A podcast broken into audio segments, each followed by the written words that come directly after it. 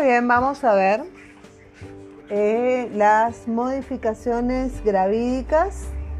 Las modificaciones gravídicas eh, de la página número 1 representan una respuesta fisiológica del organismo a las crecientes exigencias hemodinámicas, em, endocrinas y metabólicas del feto sobre el organismo materno las mujeres sanas se adaptan sin dificultad a dichos cambios, sin embargo, en las que presentan patologías manifiestas o no durante la gestación, pueden ponerse de manifiesto ya que el embarazo, em,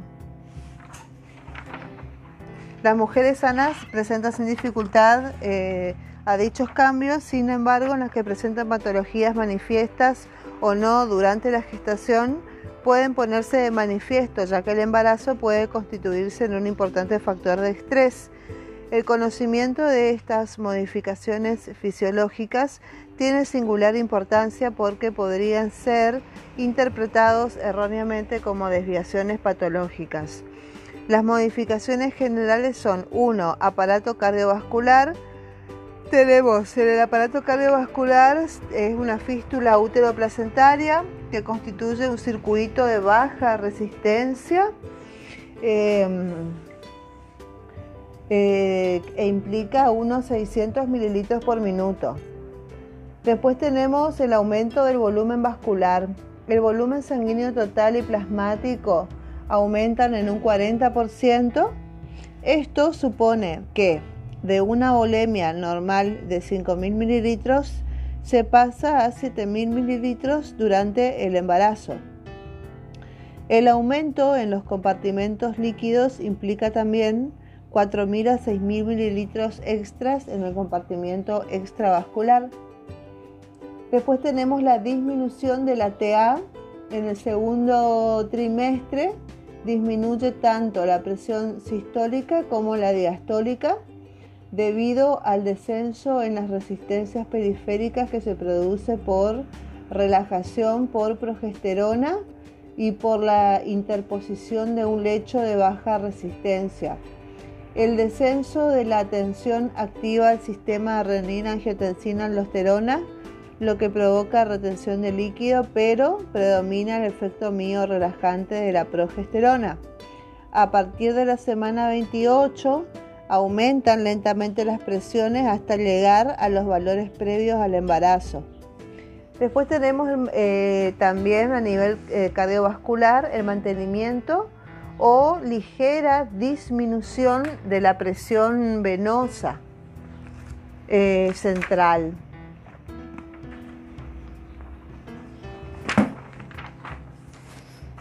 No obstante, la presión venosa aumenta en las piernas en ortostatismo, pedestación o en decúbito supino, porque el útero comprime la vena cava inferior, lo que puede producir varices, edema y hemorroides.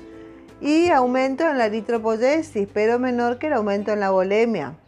La pseudoanemia del embarazo, la concentración de hemoglobina baja a 12 o 12,5 gramos por 100 mililitros. Después tenemos el desplazamiento del corazón.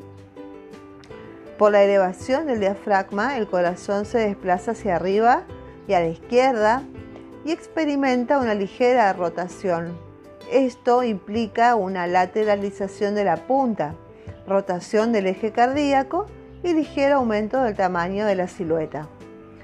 También a nivel eh, del aparato cardiovascular tenemos una modificación de la hemodinámica. El volumen cardíaco aumenta aproximadamente un 10%, que serían 75 mililitros, y también aumenta el volumen de eyección. Apenas hay cambios inotrópicos. Aumenta la frecuencia cardíaca sin sobrepasar los 100 latidos por minuto también aumenta el gasto cardíaco, sobre todo por el aumento del volumen latido, y la distribución del gasto cardíaco va a ser lecho, útero placentario, aumenta el flujo 15 veces, riñones y pulmón aumenta el 40%, piel y mamas tienen un aumento significativo, el cerebro, tracto digestivo y la musculatura sin cambios en el flujo. Tenemos las modificaciones posturales de la circulación. Tenemos en decúbito supino el útero grávido, comprime la vena cava inferior, lo que disminuye el retorno venoso y compromete la función cardíaca. Esto puede producir lipotimias y sufrimiento fetal. También hay compresión en la postura erecta. La posición más adecuada es el decúbito lateral izquierdo. Y por último, dentro del aparato cardiovascular aumenta la coagulabilidad. El fibrinógeno aumenta en un 50%, aunque los tiempos de coagulación no varían. Esto evita hemorragias incoercibles durante el parto. Después tenemos las modificaciones del aparato respiratorio. La modificación de la anatomía torácica, el diafragma se eleva aproximadamente 4 centímetros. Los diámetros torácicos también aumentan, ensanchando el perímetro torácico y los ángulos subcostales. Se debe a cambios mecánicos como el reblandecimiento de uniones fibrocartilaginosas en costillas y hormonales como relajación de la musculatura diafragmática y abdominal. Bueno, con respecto al aparato respiratorio también hay una modificación de las capacidades pulmonares porque aumenta el espacio muerto por relajación de la musculatura bronquial y del volumen corriente, que serían unos 600 mililitros, lo que implica un aumento en la ventilación alveolar. Otra modificación de la capacidad pulmonar es que disminuye la capacidad pulmonar total, la capacidad residual funcional, el volumen residual y el volumen de reserva expiratoria. Tenemos el mantenimiento de la frecuencia respiratoria en 16 respiraciones por minuto. Estado de ligera hiperventilación se debe al efecto hormonal en el centro respiratorio o a cambios en la sensibilidad de los quimioreceptores carotídeos y se consigue evitar una sobreexposición del feto al dióxido de carbono y proporcionarle más oxígeno y esto implica una ligera alcalosis respiratoria.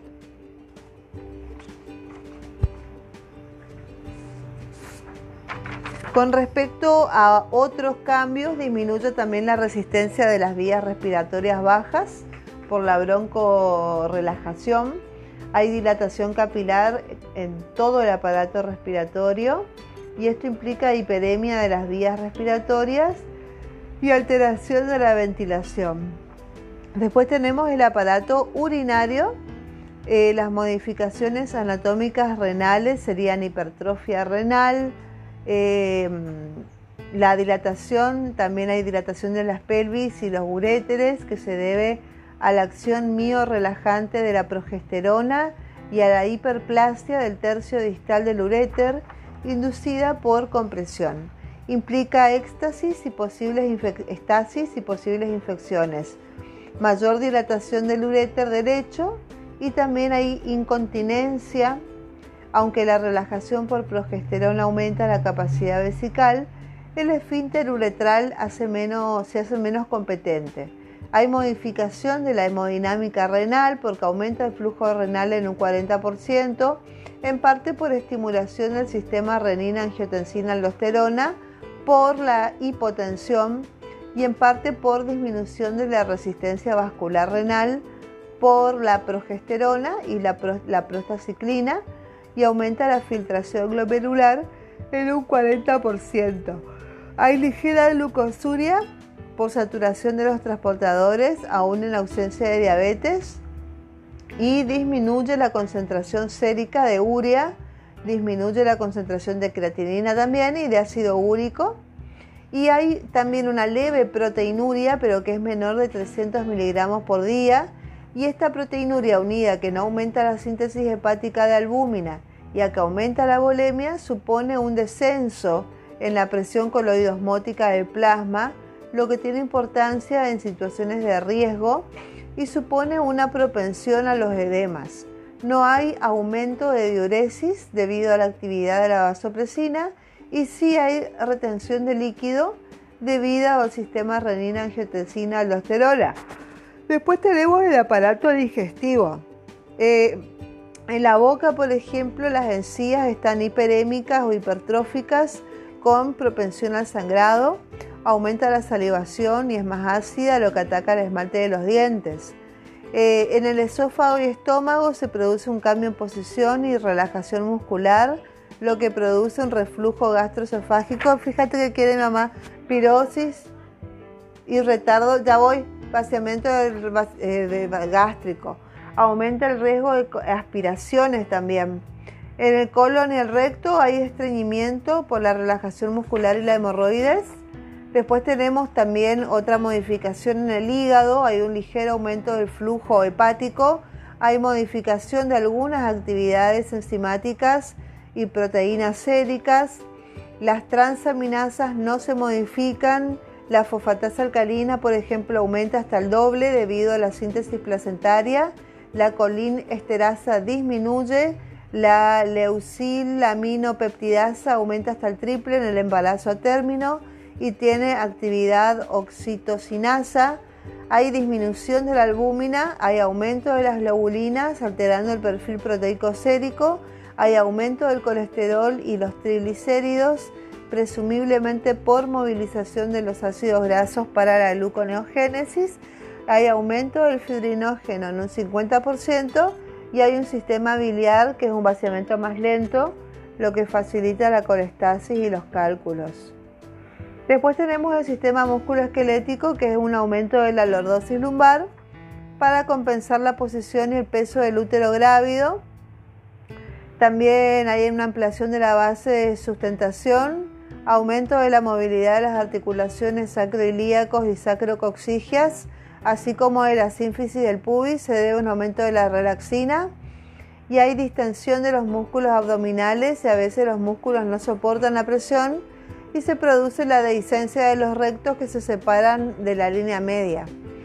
En sexto lugar tenemos los tegumentos que son la piel que se oscurece la areola mamaria y la piel de la línea negra que es la, línea umbilico-pubiana. Pueden aparecer pigmentaciones en algunas partes de cara y cuello que son las denominadas cloasma y de la vulva que desaparecen después del parto. Hay hiperpigmentación de los nebus, que no está relacionada con malignización ni progresión de melanomas. Aumenta el flujo cutáneo para poder disipar el exceso de calor.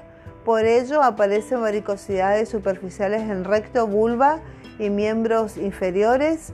Hay arañas vasculares en tórax, cara y miembros superiores y eritema palmar que desaparecen al poco del parto y se relacionan con el hiperestrogenismo. Con respecto al pelo, entra en fase anágena y se estimula su crecimiento. Tras el parto entra en telógena y se cae a las 4 a 6 semanas y es un proceso autorreversible. Y las estrías aparecen en el abdomen, en las mamas, en la cadera, en la cara interna de los muslos. Se debe a una separación de la epidermis superficial que deja que ver por transparencia las ricamente irrigadas capas profundas. Después tenemos las modificaciones locales que predominan los procesos de hipertrofia, hiperplasia e inhibición.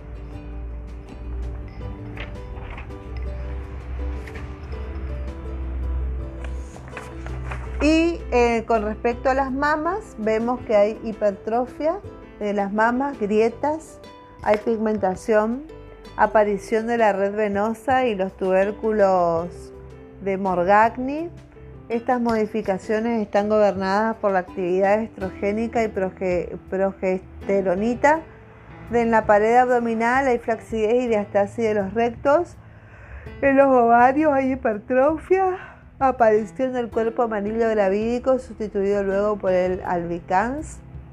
Y en el útero hay modificaciones anatómicas, aumento de volumen, cambios en la forma, situación como una ligera rotación, modificaciones funcionales como elasticidad y extensibilidad aumentada, crecimiento progresivo de acuerdo con el tiempo de amenorrea, contractilidad en el parto, retractilidad o estado latente de retracción permanente dispuesta a entrar en juego a medida que el útero se evacúa, especialmente al final del alumbramiento. Bueno, y esto es lo que podemos decir con las modificaciones que se producen en la mujer embarazada Recordemos que una mujer embarazada es la más hermosa de todas. Bye bye.